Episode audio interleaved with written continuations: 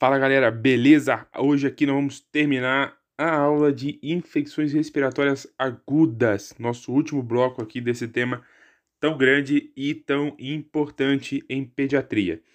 Bom, hoje nós vamos falar sobre as infecções respiratórias agudas que cursam com taquipneia e não possuem estridor, nosso último bloco.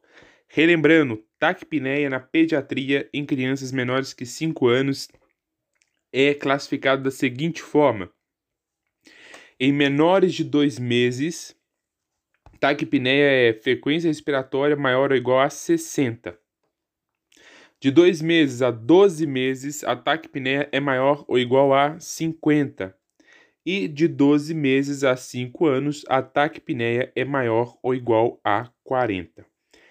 Pensando nisso, nós vamos é, dividir aqui, aliás, nós vamos pensar em três diagnósticos diferenciais.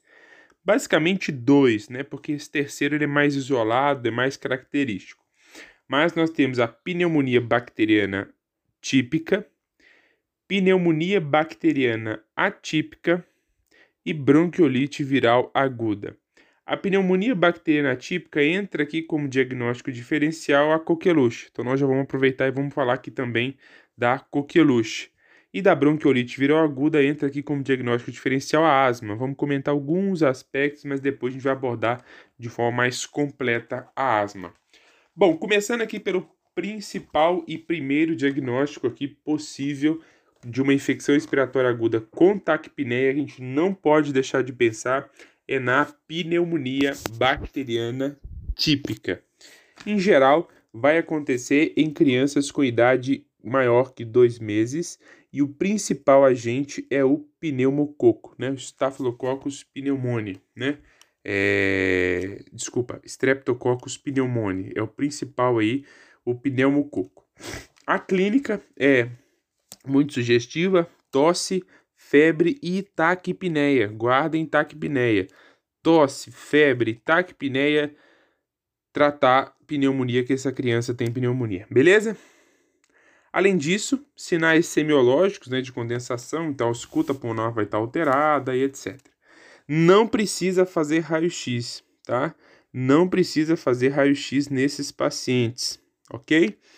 Normalmente a gente vai fazer raio-x se a gente for interná-los. Quais são os principais sinais de gravidade num paciente com pneumonia bacteriana típica? Triagem subcostal, gemência, bater, bater de asa de nariz, cianose e saturação menor que 92%. Nós podemos fazer o tratamento tanto em regime ambulatorial quanto em regime hospitalar. Regime hospitalar é reservado a casos específicos, com indicações específicas. No é, tratamento ambulatorial para crianças maiores, maiores de dois meses, porque menores de dois meses já é uma indicação de internação, então tratamento ambulatorial somente para maiores de dois meses, nós vamos fazer com amoxicilina via oral. Agora, quais são os critérios para a gente internar o nosso paciente? Paciente, como eu já disse, com idade menor que dois meses, que tenha algum sinal de gravidade, que eu já descrevi anteriormente, como tiragem subcostal, gemência, bater de asa de nariz, cianose, saturação menor que 92, toxemia, etc. Queda do estado geral também é uma indicação de internação. O que, que é isso? O paciente não aceita líquidos e o paciente vomita os alimentos, tá? Então isso é muito importante. Complicações no raio-x, então veio derrame, por exemplo, enfim. É, e pacientes que tenham comorbidades importantes, né? O tratamento hospitalar a gente vai fazer com penicilina cristalina IV, né? Vamos fazer para esses pacientes a penicilina cristalina IV. A complicação mais comum é, a, é, é o derrame, né? Sempre que a gente suspeitar, né, de derrame, a gente sempre suspeita de derrame quando não tem melhora ao uso do antibiótico por pelo menos 48 horas entrou com antibiótico corretamente, passou 40 horas e não melhorou, vamos investigar se o paciente tem derrame. E aí nós vamos fazer a toracocentese, né? É, para a gente poder fazer a análise é, do líquido, né? Do líquido ali que está presente. É, lembrar que a toracocentese, né, tem que ser, o líquido tem que ter, para a gente conseguir pegar, tem que ter mais é, que um centímetro, é maior ou igual a um centímetro, e a gente vai fazer a, é, a análise desse líquido. Lembrando que indicações específicas, indicações específicas para a gente poder fazer a drenagem. Quais indicações são essas? Presença de pus, glicose menor que 40 e o pH 7 menor que 7,2, pH ácido, ou presença de bactérias, tá? Então, pus, glicose menor que 40, pH menor que 7,2 e bactérias presentes, nós vamos drenar esse tórax, beleza? Então, relembrando que a pneumonia bacteriana típica é extremamente importante para a nossa prática clínica, não precisa de raio-x, principal agente Streptococcus pneumoniae, tá? É, em crianças menores de dois meses é o Strepto agalati, né, do grupo B, o GBS, é o mais comum, né? da gente é, encontrar, beleza?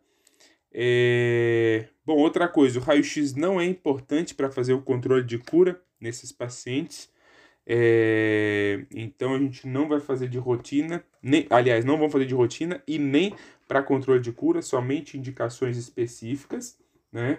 A gente já descreveu essas indicações e o derrame pleural, né, maior do que 1 centímetro, maior ou, igual, maior ou igual a 1 centímetro, gravar isso, deve ser pulsionado, deve fazer a toracocentese para o diagnóstico do líquido. E o diagnóstico do líquido, nós vamos diferenciar o líquido em exudato ou empiema, beleza? É, lembrar que o empiema, novamente, é inflamatório, tem a presença de pus, nós vamos fazer drenagem e vamos manter o antibiótico terapia, tá?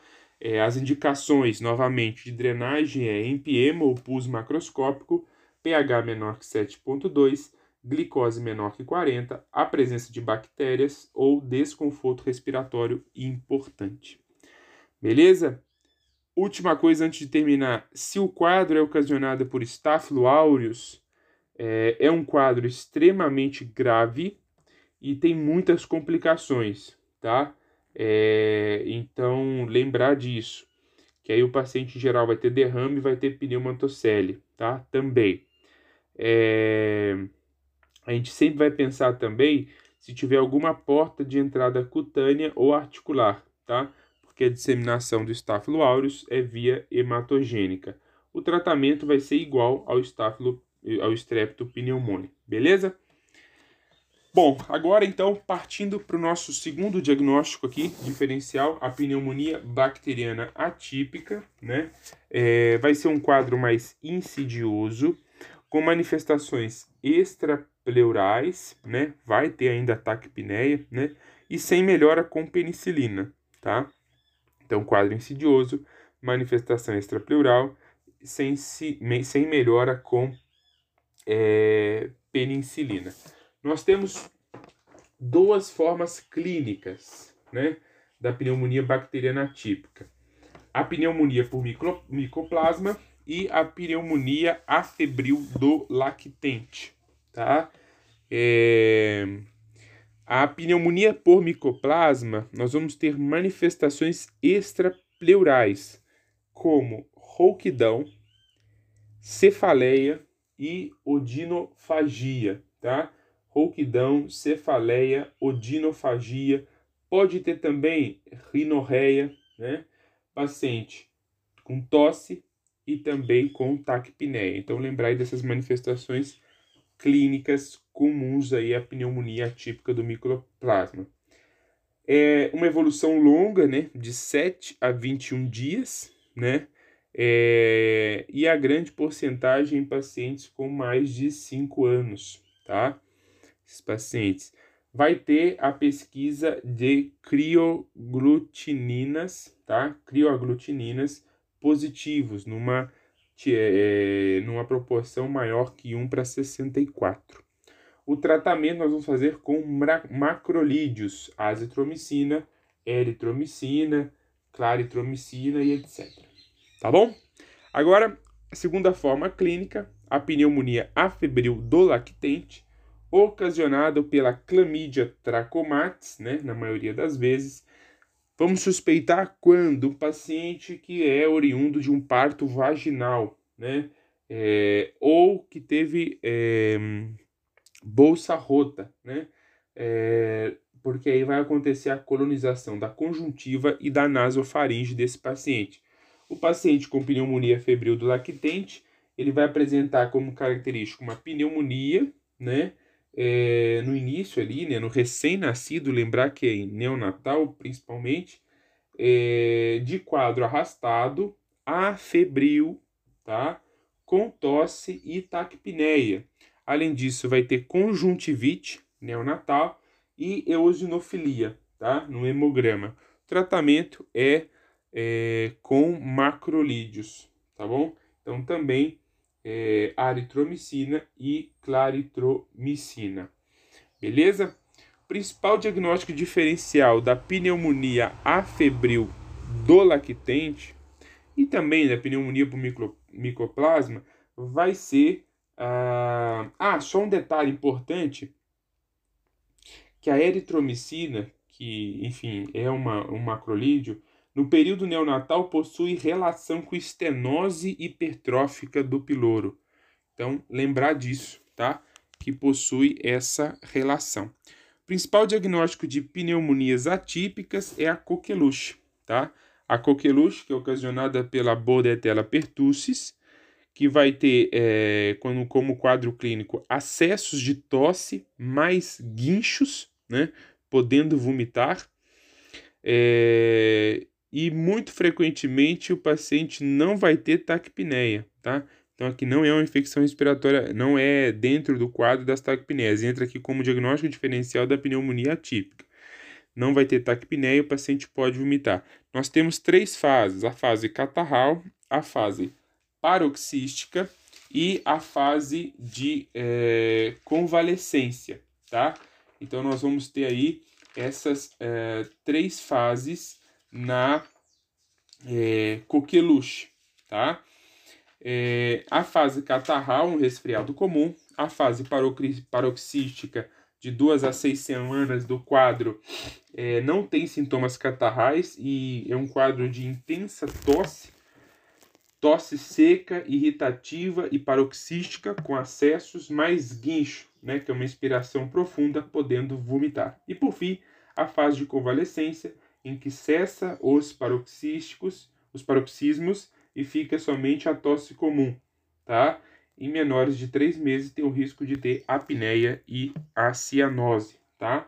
É, desculpa, apneia e cianose, sendo que o paciente pode até convulsionar e apresenta tosse associada, isso em pacientes menores de 3 meses. Apneia, cianose e tosse. Beleza? Além disso, no laboratório vai ter leucocitose com linfocitose, tá? É... E no raio-x a gente vai ter infiltrado perihilar, tá bom?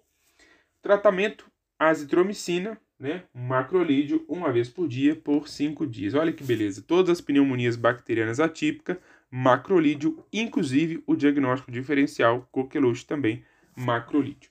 Beleza? Agora nós vamos falar da última, do último diagnóstico aqui importante na nossa abordagem, que é a bronquiolite viral aguda, causada pelo vírus sincicial respiratório, que acomete pacientes com menos de dois meses, dois anos de idade, né? Caracteristicamente abre o quadro com pródomos catarrais, né? É, e é o paciente chiador, né? Paciente chiado, né? É, então nós vamos ter um quadro clínico, né, nesse paciente é, característico, né? São um paciente que tem menos de dois anos de idade, que apresenta pródomos catarrais, né, muito semelhante ao resfriado comum, como congestão, rinorreia, irritabilidade.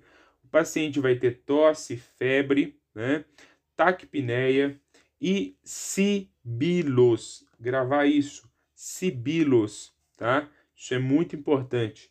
E além disso, ruído expiratório. Aliás, desculpa, o sibilo é um ruído expiratório devido à obstrução da pequena via.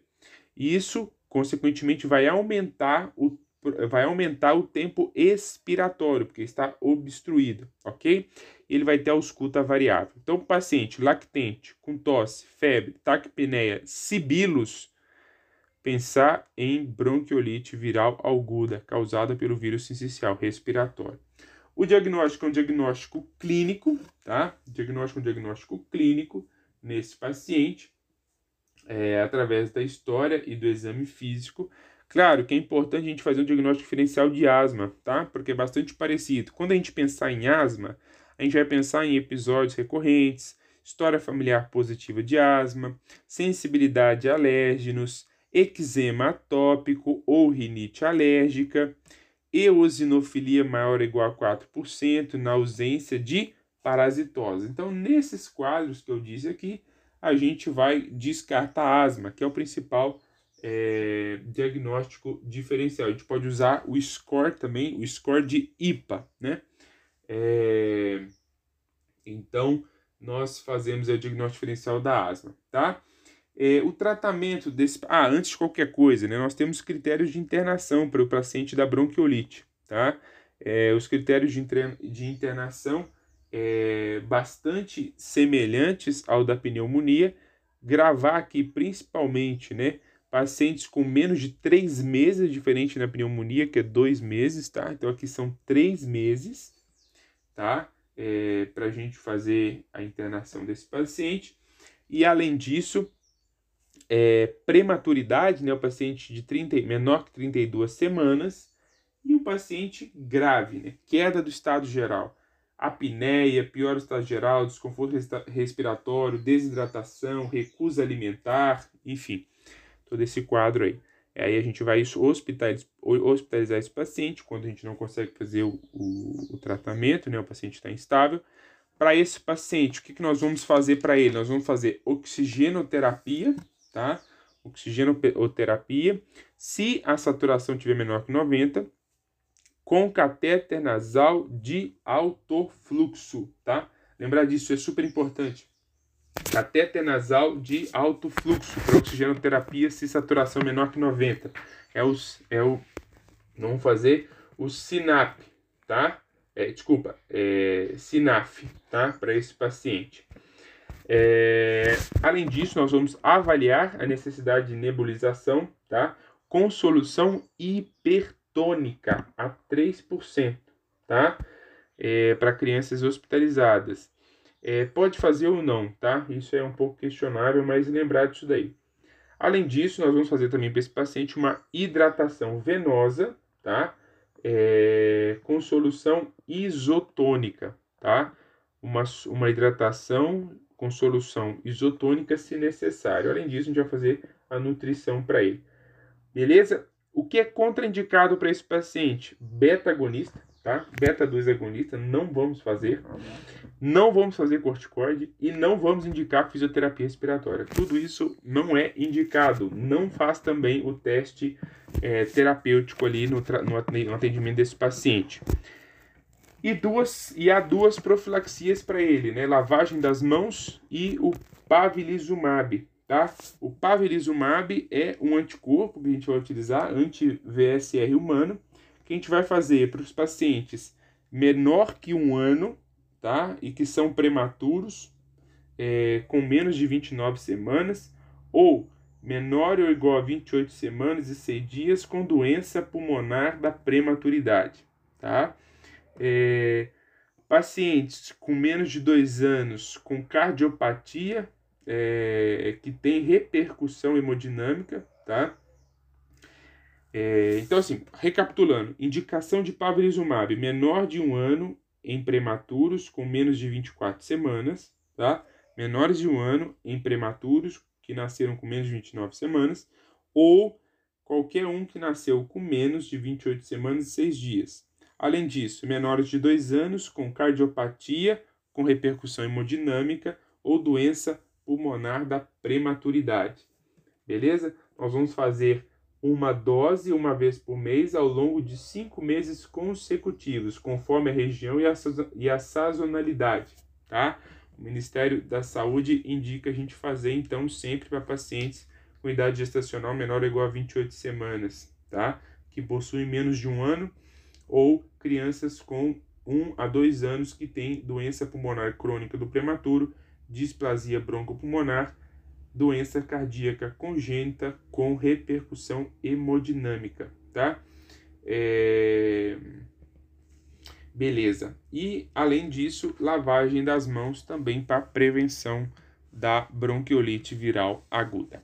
Assim, finalizamos com muita alegria a aula, o tema de infecções respiratórias agudas. Um tema muito extenso, muito bacana, muito importante. Bora lá continuar a turbinar o estudo de vocês. Um grande abraço, bons estudos e até a próxima. Valeu!